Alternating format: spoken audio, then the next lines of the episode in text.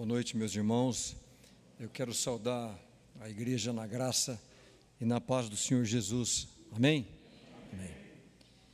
Quando o pastor Misael me convidou para falar nessa noite, eu estava imaginando o que, que eu poderia falar, qual era a mensagem que eu poderia trazer aos irmãos e às irmãs nessa noite. E não há como a gente é, fugir desse, o que a gente pode chamar aí de um novo normal. Esse momento pós-pandemia tem mudado tudo, tem mudado o trabalho, tem mudado os estudos, tem mudado a igreja. Hoje nós estamos retomando os cultos presenciais, há um número imenso de pessoas pela internet, tudo isso é diferente para a gente. Mas eu, na semana passada, apesar de todo mundo já ter participado de tantas reuniões com o Zoom e com vários outros aplicativos, eu mesmo também passei uma experiência que acabou sendo algo inusitado para mim. Eu já até fiz as devocionais da minha família também usando os aplicativos, mas na semana passada nós fizemos uma devocional com o reverendo Elias Medeiros. E foi tão interessante ele e a minha família que a minha filha Bárbara estava lá em Los Angeles a Giovana estava em Chicago, ele estava em Jackson, no Mississippi, a Vitória estava em São Paulo. Quando eu olhei naquela tela, e, todo mundo separado, cada um no seu lugar, e o reverendo Elias trazendo a sua mensagem, eu falei: que mundo novo. Nós estamos hoje no domingo missionário. Que oportunidade também para os nossos missionários, para a nossa igreja, mas no coração sempre a gente às vezes fica meio inquieto, porque tudo que essas mudanças, e ninguém pode negar que o momento pós-pandemia foi um impacto para a gente, a gente não sabe como que vão ser os empregos, como que vai se portar a economia, há uma série de inseguranças e interrogações, e foi baseado nisso que eu quis trazer um texto para os irmãos, baseado nessa devocional do reverendo Elias Medeiros, e ele inclusive dizia que naquela semana ele tinha ouvido uma pregação de um pastor lá nos Estados Unidos, e que logo no início do culto, aquele pastor convida um membro da igreja, ele vem adiante e se, fica ali ao lado do púlpito, e ele pega uma, uma bexiga, e naquela bexiga estava escrito espiritual, e entrega aquela bexiga para aquele rapaz, ele fica segurando aquela bexiga, e de repente ele pega uma outra, um balão ali, uma bola escrito família, entrega aquilo para ele escrito família, depois ele pega outra bola escrito relacionamentos, depois ele pega outra bola escrito trabalho, e ele vai dando aquelas bolas para aquele rapaz e chega num momento que ele, ele não consegue equilibrar, tantas são os itens que o pastor está entregando para ele. Em algum momento a gente também vai ter que parar, porque às vezes a gente tem tantas atribuições, e principalmente nesse mundo digital, que a gente não percebe que nós estamos levando adiante tantas coisas e a gente não sabe como encarar essas coisas, e principalmente nesses momentos. E é nesses momentos que eu quero compartilhar um texto com você, de às vezes de insegurança, que a gente realmente talvez tenha que relembrar no coração a necessidade de todos nós entregarmos essas coisas na mão de Deus, porque Ele cuida de nós, porque Ele é o Senhor das nossas vidas. E para isso, eu quero convidar você que você abra a sua Bíblia no Evangelho de Marcos, no capítulo 4. Eu vou ler a partir do versículo 35. Se você não tem, fique tranquilo, porque eu vou ler esse texto com muita calma e nós vamos meditar nesse texto do Marcos, capítulo 4. Eu vou ler do versículo 35 em diante. E você vai encontrar ali acima desse versículo o subtítulo desse texto que eu vou ler nessa noite. E o subtítulo diz o seguinte: Jesus acalma uma tempestade. É interessante que nesse texto aqui, é, talvez não haja nenhuma outra tempestade tão intensa que a gente tenha vivido nas nossas vidas depois dessa pandemia, como tudo mudou, como a gente tem realmente essa inseguranças. E é interessante que, segundo os historiadores, o Evangelho de Marcos ele é o mais antigo de todos os evangelhos. Isso significa que, se nós não levarmos em consideração as profecias, o texto que eu vou ler agora para você é o documento mais antigo a respeito do Senhor Jesus. Por isso que eu queria que você prestasse bem atenção. O Evangelho de Marcos ele é o mais curto de todos. Mas nesse ponto, nesse episódio do Senhor Jesus, quando ele acalma uma tempestade, ele é o mais longo. Ele tem mais versículos do que Mateus e do que Lucas, que também relatam esse episódio. Então eu queria que você Preste bem atenção sobre esse texto e sobre essa importância do Evangelho de Marcos. Eu nunca me esqueço, a gente estava falando aqui dos missionários lá na África, eu tive a oportunidade de visitar alguns missionários na Etiópia, e eu fui numa região que se chamava Válamo. E lá foi tão interessante que eles contavam uma história que durante a Segunda Guerra Mundial, em 1937, os exércitos fascistas de Mussolini, eles entraram, invadiram a Etiópia, e uma das coisas que eles combateram foi o cristianismo. E eles expulsaram daquela região de Válamo todos os cristãos, eles queimaram todas as Bíblias, mas naquela região sobrou apenas um pequeno pedaço da Bíblia, que era o Evangelho de Marcos. Se terminou a Segunda Guerra Mundial, passado muitos anos, eles retornaram lá e a igreja continuava viva com um número de mais de 10 mil pessoas. Então, só para você ter uma noção do que é o Evangelho de Marcos, o que é esse pequeno texto que a gente vai meditar nessa noite. A partir do versículo 35, assim diz a palavra do Senhor, Marcos, capítulo 4. Naquele dia, sendo já tarde, disse-lhe Jesus: Passemos para outra margem. E se eles, despedindo a multidão, o levaram assim como estava no barco, e outros barcos o seguiam. Ora, levantou-se um grande temporal de vento, e as ondas se arremessavam contra o barco, de modo que o mesmo já estava a encher-se de água. E Jesus estava na polpa, dormindo sobre o travesseiro. Eles o despertaram e lhe dizem: Mestre, não te importa que pereçamos? E ele, despertando, repreendeu o vento e disse ao mar: Acalma-te, emudece. O vento se aquietou e fez-se grande bonança. Então lhes disse: por que sois assim tímidos? Como é que não tendes fé? E eles, possuídos de grande temor, diziam uns aos outros: Quem é este que até o vento e o mar lhe obedecem?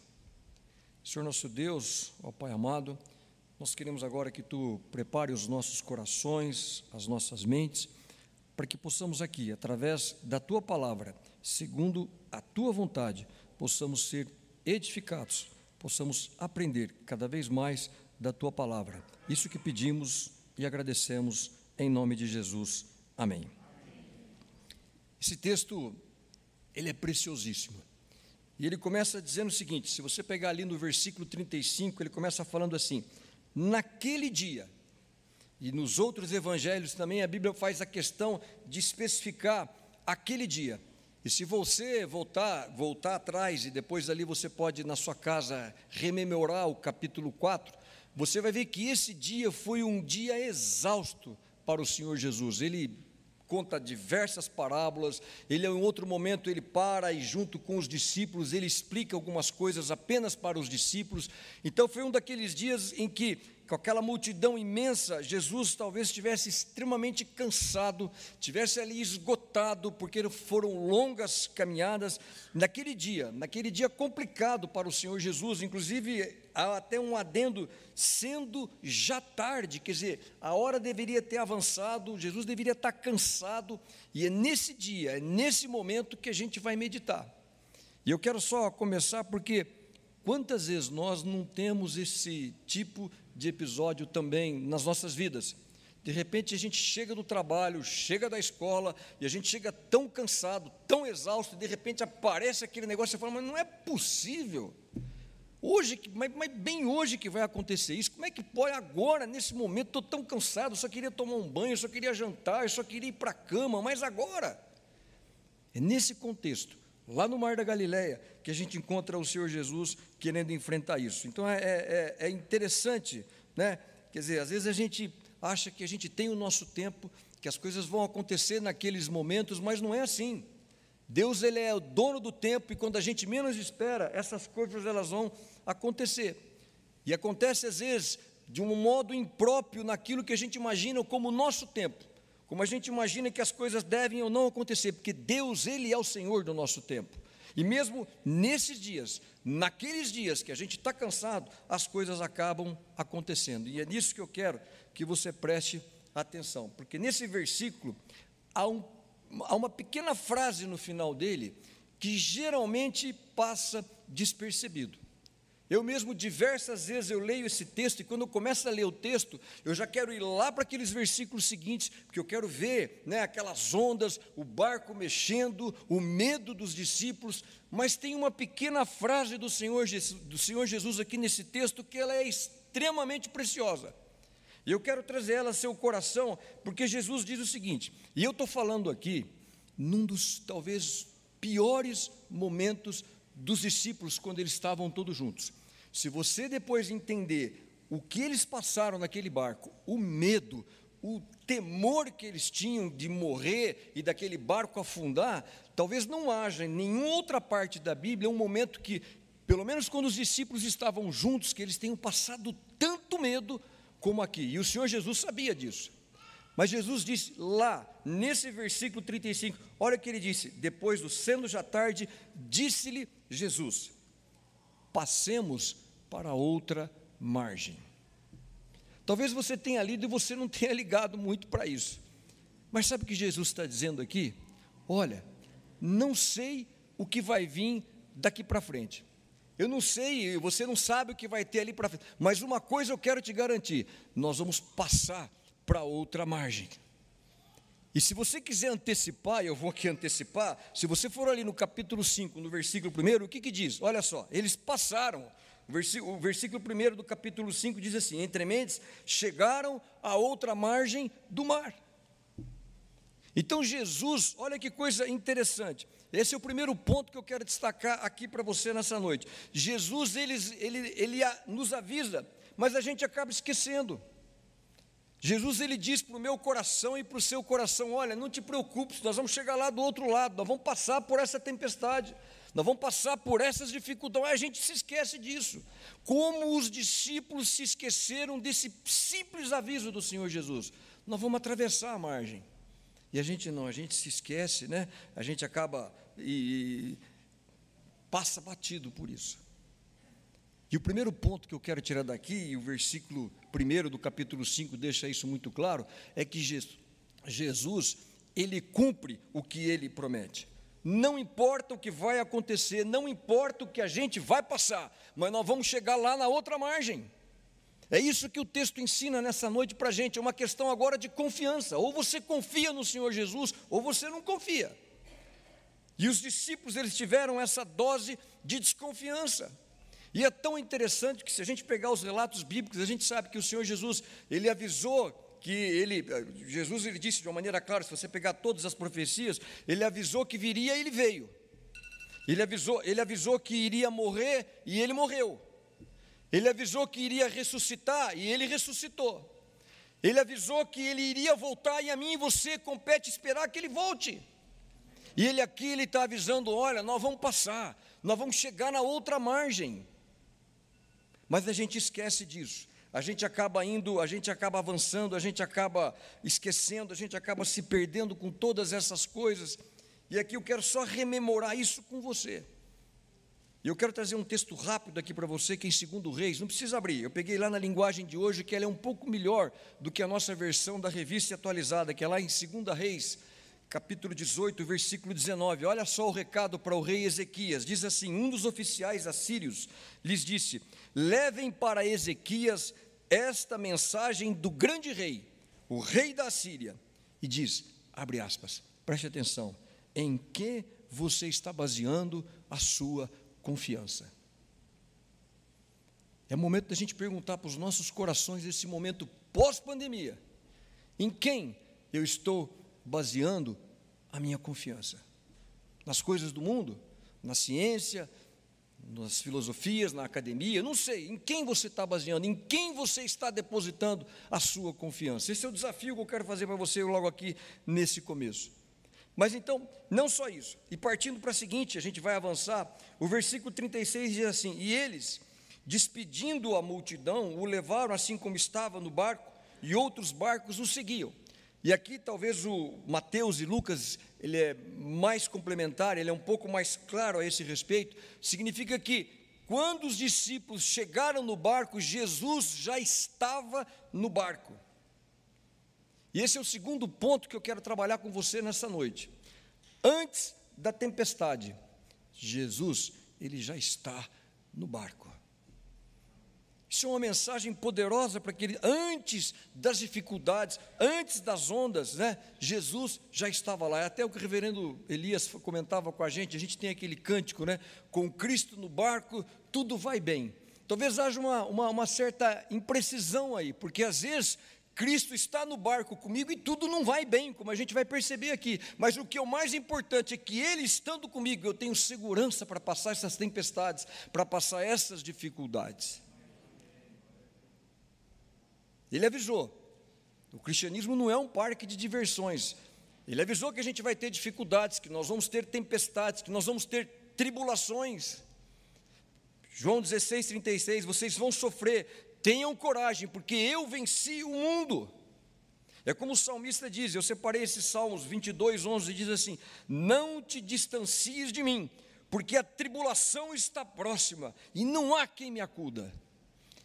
Como o salmista tem a capacidade de entender isso, que nessas tribulações só alguém que pode consolar o meu coração, que pode preencher o vazio da minha alma, e é esse aqui que está no barco com os discípulos.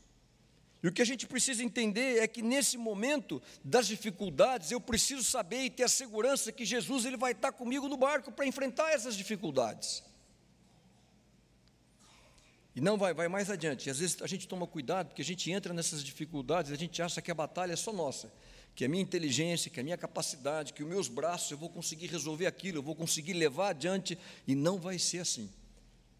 A gente vai ter dificuldades, a gente vai apanhar. E olha só como é que foi essa dificuldade dos discípulos ali no versículo 37. Preste atenção. Ora, levantou-se grande temporal de vento, e as ondas se arremessavam contra o barco, de modo que o mesmo já estava a encher-se de água. Você imagine, olha que eles eram marinheiros, eles eram, muito deles ali eram familiarizados com o que acontecia ali no Mar da Galileia. É interessante a gente ter o contexto geográfico desse versículo, porque o Mar da Galileia ele está em 212, 213 metros abaixo do nível do mar. Isso significa que há violentas correntes de vento naquela região. Então, quando tinha esses furacões, eles eram realmente grandes tempestades. E se você for lá em Mateus, é até, é até é diferente esse, esse tipo de descrição, porque lá no original, quando você vai no grego, quando se fala assim grande, eles usam a palavra do grego mega. Agora no Natal, com certeza, a gente vai ver aí muitas lojas fazendo mega promoção. Né? Vai ter uma mega liquidação, é algo que é grande, algo que é gigantesco. E foi isso que eles enfrentaram, um mega. Aí vem temporal. E também no grego esse temporal é a tradução dele é sísmico. Esses dias a minha filha, a Bárbara lá eh, na Califórnia, em Los Angeles, ela passou, pai, hoje nós tivemos aqui um tremor sísmico. O que significa isso? que o negócio foi tão intenso que a cidade tremeu, as, as janelas mexem, sísmico. Então é isso aqui que a Bíblia está tentando mostrar o que eles estavam enfrentando, um mega evento sísmico. Ondas batendo, o barco quase virando. É tão interessante que, se você for lá em Mateus, que é o outro que complementa o Evangelho de Marcos, em Mateus 8, 24, diz assim: o barco era varrido pelas ondas. Alguém consegue isso, imaginar uma vassoura, né? Que nem você varre, você empurra aquilo. Imagine ah, como se fosse uma vassoura, a onda batendo no barco, batendo com aquela força e jogando aquilo longe, varrendo.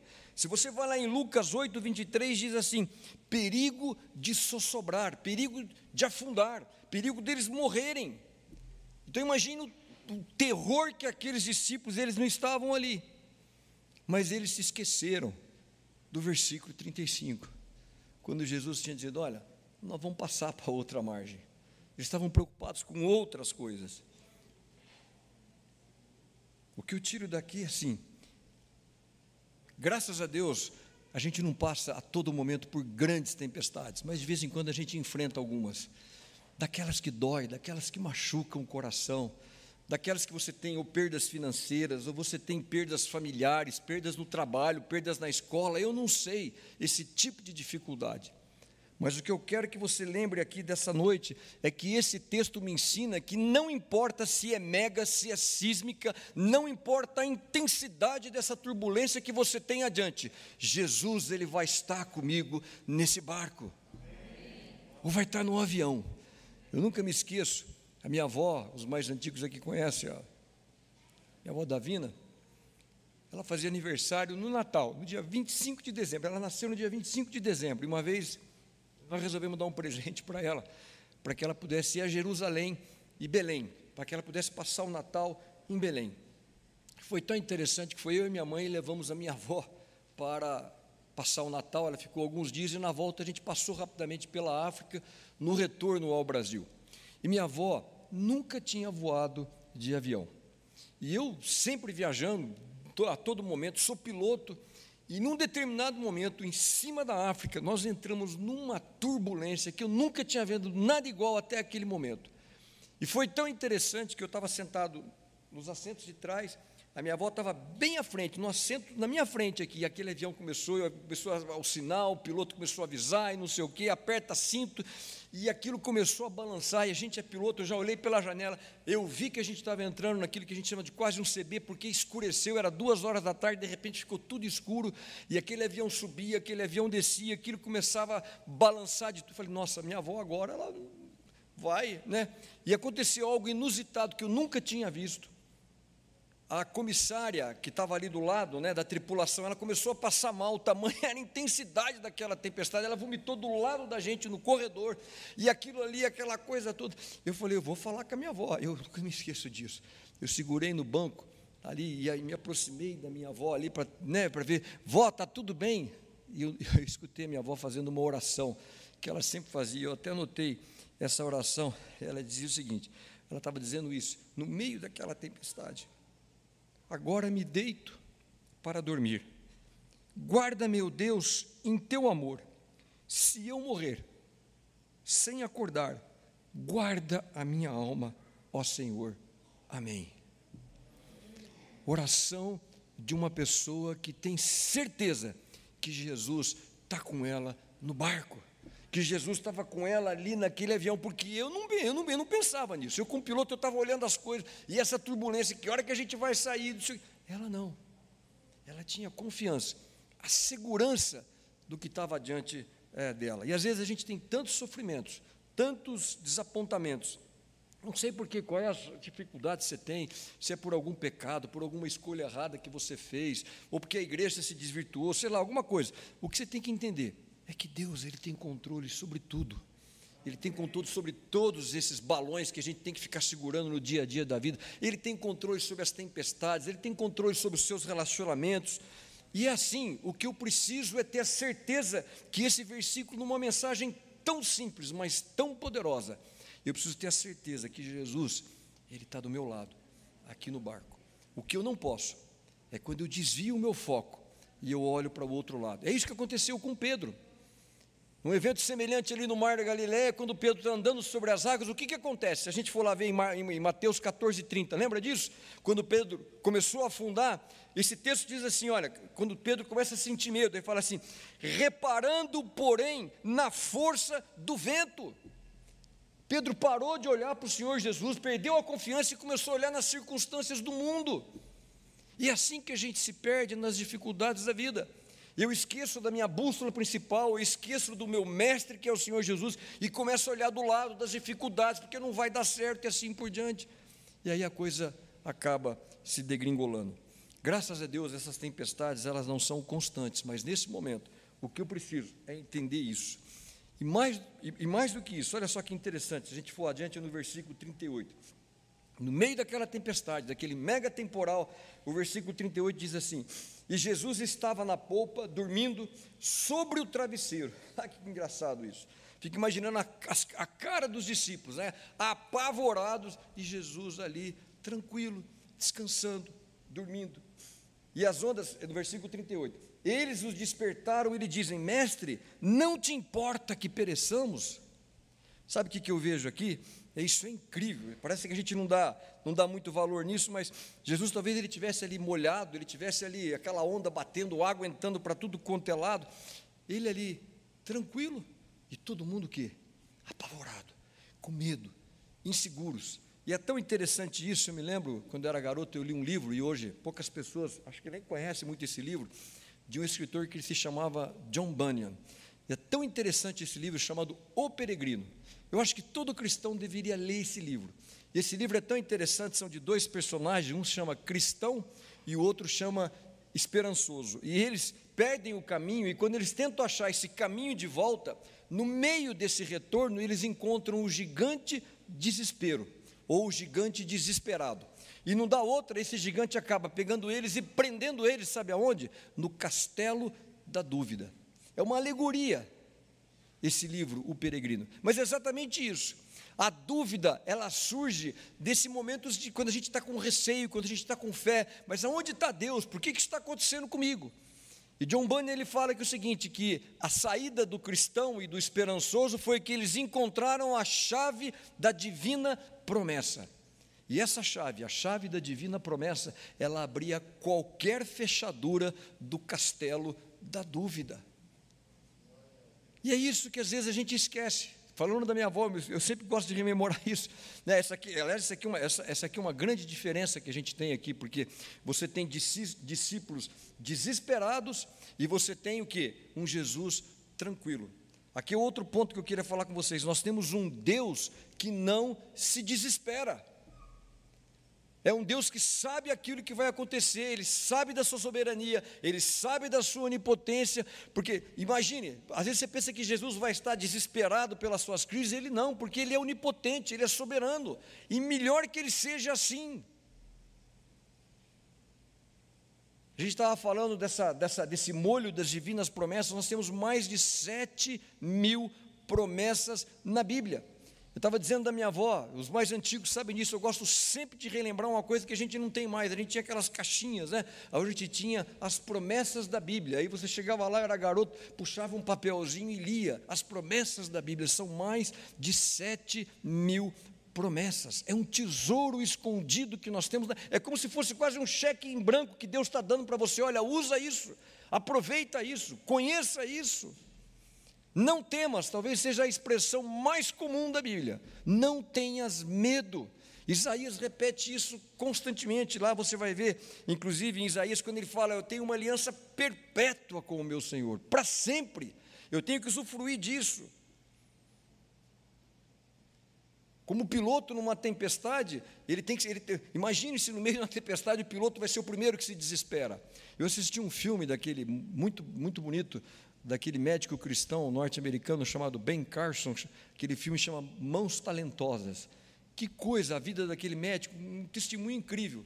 Mas se você vai ver no momento mais crítico da vida dele, quando ele está operando aqueles gêmeos, né, aqueles, aqueles bebês que têm as cabeças é, grudadas uma na outra, a tranquilidade, começa a dar um problema, cai a pressão e não sei o quê, a tranquilidade dele em saber tratar daquilo.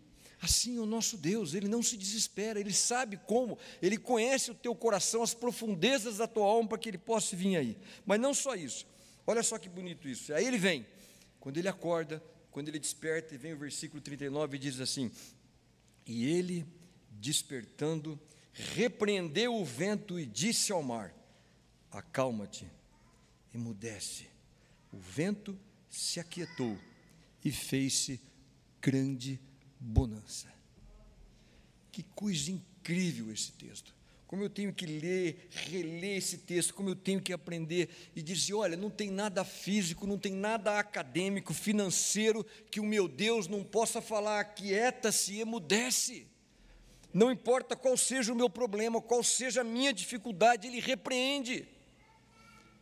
Aqui o que eu encontro aqui é aquele Deus que tem poder sobre toda a criação, sobre todas as coisas, sobre a minha e a sua vida. Essa é a confiança que eu tenho que ter. E quantas vezes, eu pelo menos eu precisava, muitas vezes, dizer: Deus, me aquieta. Deus, me acalma o meu coração. Põe a tua mão aqui e acalma. Né? Que ele possa vir estar aqui e me dizer: olha, né? agora para isso.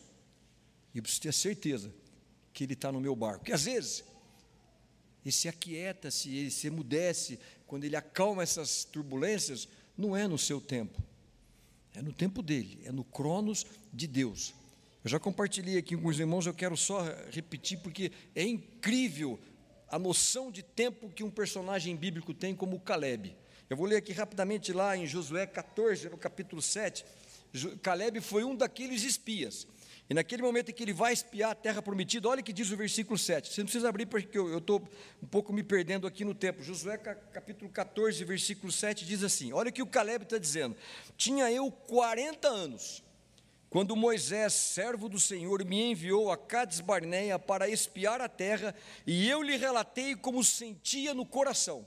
Então ele tinha 40 anos, ele foi um daqueles 12, ele foi lá espiar a terra, ele relatou aquilo, e logo em seguida, não no versículo 8, no versículo 9, depois dele retornar de espiar a terra, olha o que o versículo 9 fala através de Moisés. Moisés diz assim no versículo 9: Então Moisés, naquele dia, jurou dizendo: Certamente a terra em que puseste o pé será tua e de teus filhos, em herança perpetuamente, pois perseverastes em seguir o Senhor meu Deus. Então ele recebeu essa promessa, né? uma das promessas, uma das que a gente vê na Bíblia.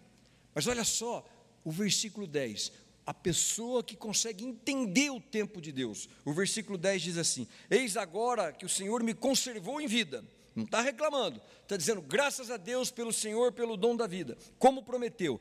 Agora olha só, olha o que Caleb diz: 45 anos ah, desde que o Senhor falou aquela palavra a Moisés. Andando, falou essa palavra a Moisés, andando Israel ainda no deserto, e eu já agora sou de 85 anos. Ele recebeu uma promessa do Senhor Jesus quando ele tinha 40 anos.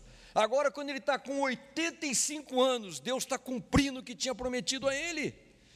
Que paciência, que entendimento do tempo de Deus. Eu vejo hoje, até pelos meus filhos, pela geração mais nova, a gente não espera segundos, a gente não espera minutos, a gente quer as coisas que sejam no meu tempo e não no tempo de Deus. Por isso que a gente tem que realmente entender isso. Agora, o melhor de tudo, e eu quero deixar muito claro aqui, é para você desse mesmo versículo 19, é o, último, é, o, é, é o último item. Depois da tempestade, a grande bonança. Olha que coisa interessante ali no fim desse versículo. O vento se aquietou-se e fez o que? Grande bonança. Como é bonito isso na Bíblia. Geralmente é assim, né? vem esse grande furacão, esse mega furacão, aí vem essa grande bonança. O lado reverso, o oposto de tudo, aquelas dificuldades, aquelas angústias, aqueles momentos difíceis da minha vida, e Deus vem depois e prepara, né? E estende o tapete vermelho e traz tudo de bom para a sua vida. É isso. Na nossa existência, o problema não são os problemas que eu vou enfrentar. A ausência de Jesus é que é o grande problema nessas dificuldades que eu vou ter, porque elas vão existir. Agora eu tenho que acreditar nessa promessa, que a alegria vem pela. Como o Tiago fala, depois da tribulação vai vir a alegria, vai vir realmente a bonança. Como é que Deus abençoou a Jó? Vocês lembram disso lá em Jó 42? O que, que ele fala de uma maneira muito clara? O Senhor abençoou a Jó no seu último estado melhor do que o primeiro estado. Depois de todas aquelas dificuldades imensas que Jó passou, ele foi mais abençoado do que o primeiro estado, do que, do que o primeiro momento que, que você pegar lá do texto inicial de Jó. Que coisa incrível isso, a grande bonança que pode vir. E o versículo 40, eu quero avançar, diz assim: Então lhes disse: Olha que coisa interessante. Por que sois assim tímido depois que a tempestade passou, a bonança chegou? Aí Jesus dá um puxão de orelha e diz: por que sois assim tímido? Como é que não tendes fé? Vocês não confiaram em mim, vocês que estão aqui do meu lado, que já viram tudo o que eu fiz? Vocês não têm fé? É tão interessante que lá em Marcos, no capítulo 8, versículo 26, sobre esse mesmo texto, desculpe, em Mateus, ele diz assim: Por que sois tímidos, homens de pequena fé? E Lucas é mais provocante ainda. Lucas é mais penetrante. Lucas, lá em 8, 25, diz assim: Onde está, Jesus dizendo para os discípulos, onde está a vossa fé? Jesus perguntando aos seus discípulos. Talvez eu possa perguntar aqui, Igreja Presbiteriana Central de São José do Rio Preto, onde está a vossa fé? Esse versículo ele diz isso. Eu não estou falando de qualquer fé aqui, eu estou falando da fé no Senhor Jesus, a fé daquele que precisa estar comigo do lado do, aqui no meu barco. E sabe, eu vou dizer uma coisa: às vezes a gente não tem essa noção, mas para mim toda fé precisa ser provada. Porque se uma fé não for testada, ela é uma fé tímida, ela é uma fé acanhada. Da fé, eu diria que é como se fosse uma academia de teste, né? A gente exercita os músculos nessa academia. Eu fico imaginando aqui nessa tempestade, ter certeza que essas ondas, o que elas enrijeceram a fé dos discípulos com essa grande lição que o Senhor Jesus dá, dá a eles, que aqueles raios que eventualmente tenham acontecido ali tenham sido raios que vão iluminar esse novo caminho. A fé é isso. A fé mais preciosa, a fé melhor que a gente pode ter, aquela fé que foi testada, que a gente passa depois dessas turbulências e dessas grandes dificuldades, né? em que eu possa é, realmente entender isso. Há um teólogo que ele dizia o seguinte: que as promessas de Deus, elas são como as estrelas, e quanto mais escura for a noite, mais aquelas estrelas elas vão brilhar. Quanto maiores as dificuldades que você for passar na sua vida, mais intensas vão ser as promessas de Deus na sua existência. Esse é o tipo de coisa que eu tenho que ter, né? essa, essa coisa. E o versículo 41 diz assim: E eles, olha que coisa interessante, e eles, possuídos de grande temor, diziam uns aos outros: Quem é este? Que até o vento e o mar lhe obedecem. Que coisa Interessante isso, né? Quem é este? Este é o Criador. O que eu vejo aqui é Gênesis, né? Aquele que faz, que criou os céus. Esse é o Criador, esse que tem domínio sobre tudo. Esse é o Jesus. Que talvez nessas turbulências seja o momento se a gente conhecer mais Jesus, a gente possa ter essa profundeza desse relacionamento como os discípulos tiveram aqui. Tão interessante isso. Eu gosto muito quando eu vou entregar o Novo Testamento, fazendo alguma blitz, alguma coisa, eu sempre falo, olha, a gente tem também aqui para Jesus um número de emergência, que é Jeremias 33, 3. É um versículo tão conhecido, né? Invoca-me e te responderei. Anunciar-te-ei coisas grandes e ocultas que não sabes. Eu não sei se isso já aconteceu na sua vida. Depois você passa por turbulência, por dificuldades. Aí Deus vem e diz: Olha, invoca-me e eu vou te responder. E mais do que isso, eu vou te revelar coisas imensas, coisas às vezes ocultas que você não sabe. Eu não sei se Deus já te surpreendeu. Deus já me surpreendeu tanto na minha vida, mas coisas assim que eu nem imaginava, que eu podia também dizer como os discípulos disseram, nossa, uau, quem é este que faz essas coisas, que fez isso comigo, que fez isso na minha vida? Eu um pouco antes da pandemia, eu tive a oportunidade de participar de uma, de uma blitz em Angola, uma distribuição de Bíblias e de Novos Testamentos. E lá eu conheci uma pessoa, e essa pessoa se chamava Jorge Vungulip. E ele era uma daquilo que a gente chama lá em Angola de criança soldado. Eles viviam uma guerra civil, e naquela guerra civil os órfãos não sabiam o que fazer, eles se atiravam também na guerra e gente pequena, de 13, 14 anos, já pegava um fuzil e já ia para a guerra, aprendia a manusear. E Jorge Vungulipe era uma daquelas crianças soldados, vai manuseando, vai para os seus combates. E ele começa a se, a se destacar. E aí o exército de Angola manda ele para a União Soviética. Ele passa quatro anos na União Soviética fazendo os treinamentos militares, mexer com tanque, equipamentos pesados. Ele volta e começa a se destacar e vai adiante, a tal ponto que ele é, ele é promovido ao mais jovem coronel do exército de Angola. Isso dá a ele a capacidade de se tornar, assumir o comando das forças especiais de Angola.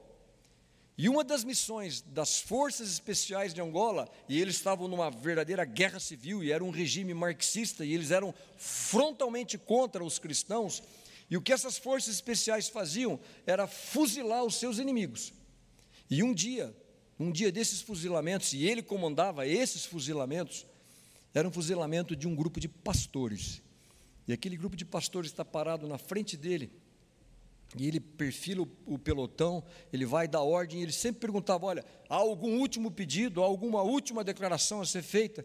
E um daqueles pastores levanta a mão e ele se aproxima, e o pastor se tira um Novo Testamento que está no bolso, entrega esse Novo Testamento a ele e diz a seguinte frase: Pai, perdoa porque ele não sabe o que faz. Ele pega aquele Novo Testamento, põe no bolso, não liga para aquilo, volta, dá o comando e todos aqueles pastores são fuzilados e são assassinados. Ele vai, continua o seu serviço, servindo ao exército de Angola, mas aquilo sempre incomodou. Ele chegou, jogou aquele Velho Testamento ali do lado, mas ele sempre ficou com aquilo na cabeça: que coisa esquisita. Alguém pedir perdão para quem você está para quem você está matando, pedir perdão por isso, que coisa mais.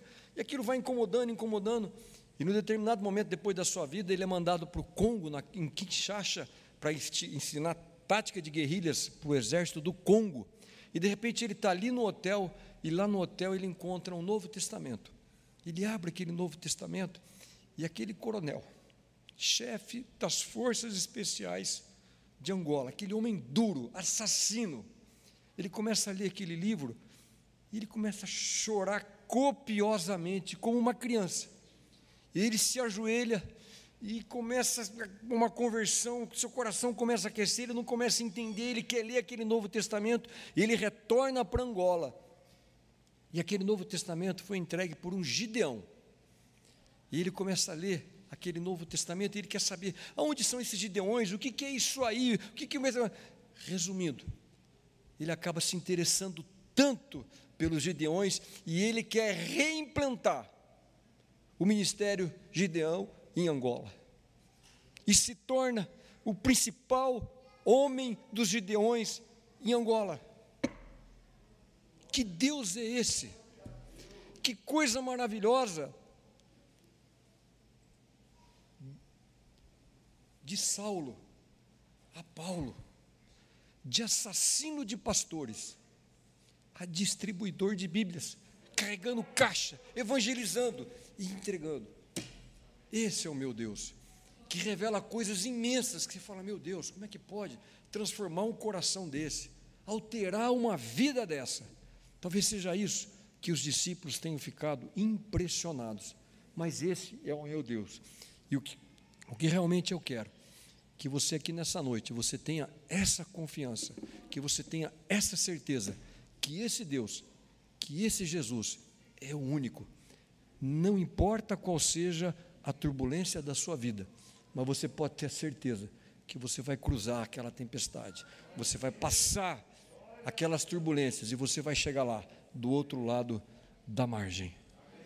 Aí você vai conhecer esse Deus poderoso. E o que eu peço de coração, a essa noite é que todos aqui, que Jesus, Ele esteja no seu barco. Que Deus os abençoe.